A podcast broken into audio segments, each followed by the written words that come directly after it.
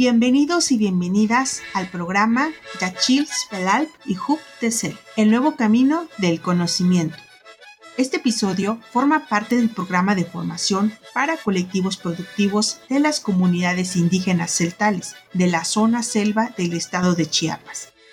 Una colaboración entre Ishim AC, el Nodo de Innovación Empresarial del IDIR Ibero Puebla, Fundación ADO y Fundación Volkswagen. Con este programa buscamos contribuir al desarrollo de capacidades comunitarias desde sus propios valores para que generen alternativas de autogestión y vida digna, mediante la formación en la modalidad de microlearning.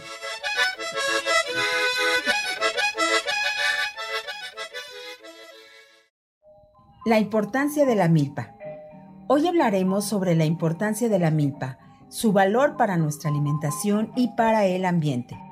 Desde tiempos ancestrales, en México se ha consumido el maíz. Hoy es parte central de nuestra alimentación y de nuestra cultura. En el campo se puede sembrar de distintas maneras, en cajete, solito o acompañado en el sistema conocido como la milpa. La milpa es un cultivo tradicional que forma parte del patrimonio ancestral de la región mesoamericana. En ella se cultivan distintas plantas junto con el maíz, creando un sistema que permite una variedad de alimentos, al mismo tiempo que mantiene la riqueza del suelo y hace uso eficiente de los recursos. Dependiendo de dónde nos encontremos, la milpa se va a combinar con calabaza, frijol, chiles, habas y quelites. Se dice que ninguna milpa es igual a la otra, ya que cada campesino agricultor tiene su propia forma de llevarla y es lo que ha hecho que este sistema se adapte a las condiciones de cada lugar. Así, la milpa resguarda los conocimientos tradicionales de los pueblos y comunidades. Las especies de la planta de una parcela se relacionan entre ellas. Cuando una cierta variedad se siembra al mismo tiempo, se da competición y facilitación entre ellas. La competición quiere decir que compiten por los mismos recursos, como la luz del sol, los nutrientes y el agua. Por ejemplo, para recibir suficiente luz, el frijol se enreda al tallo del maíz para ganar altura. La facilitación se refiere a que los cultivos se ayudan entre sí, permitiendo que puedan tener acceso a los recursos necesarios para crecer y reproducirse. Por ejemplo, las legumbres como el frijol, las lentejas y el haba regresan nitrógeno a la tierra. El nitrógeno es uno de los alimentos más importantes para las plantas. Esto ayuda a que la calabaza y el maíz crezcan mejor.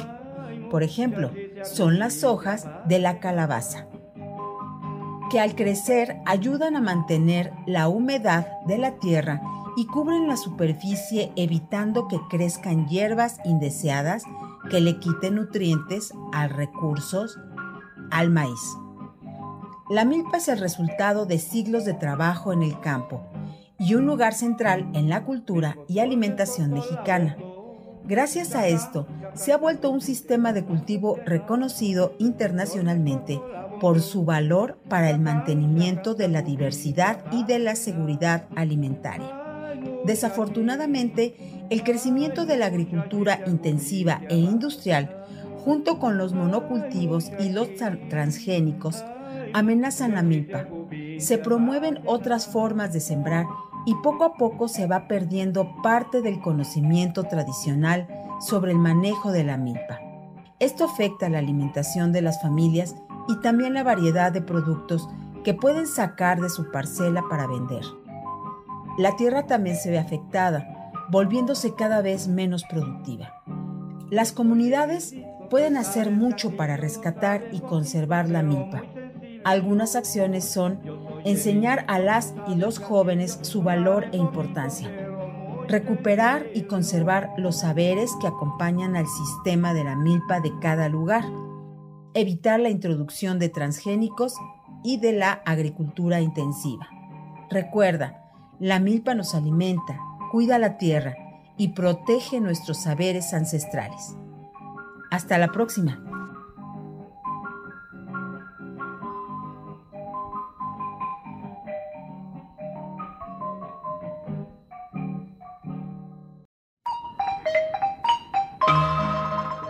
Agradecemos tu tiempo y atención. Escúchanos en nuestro próximo episodio.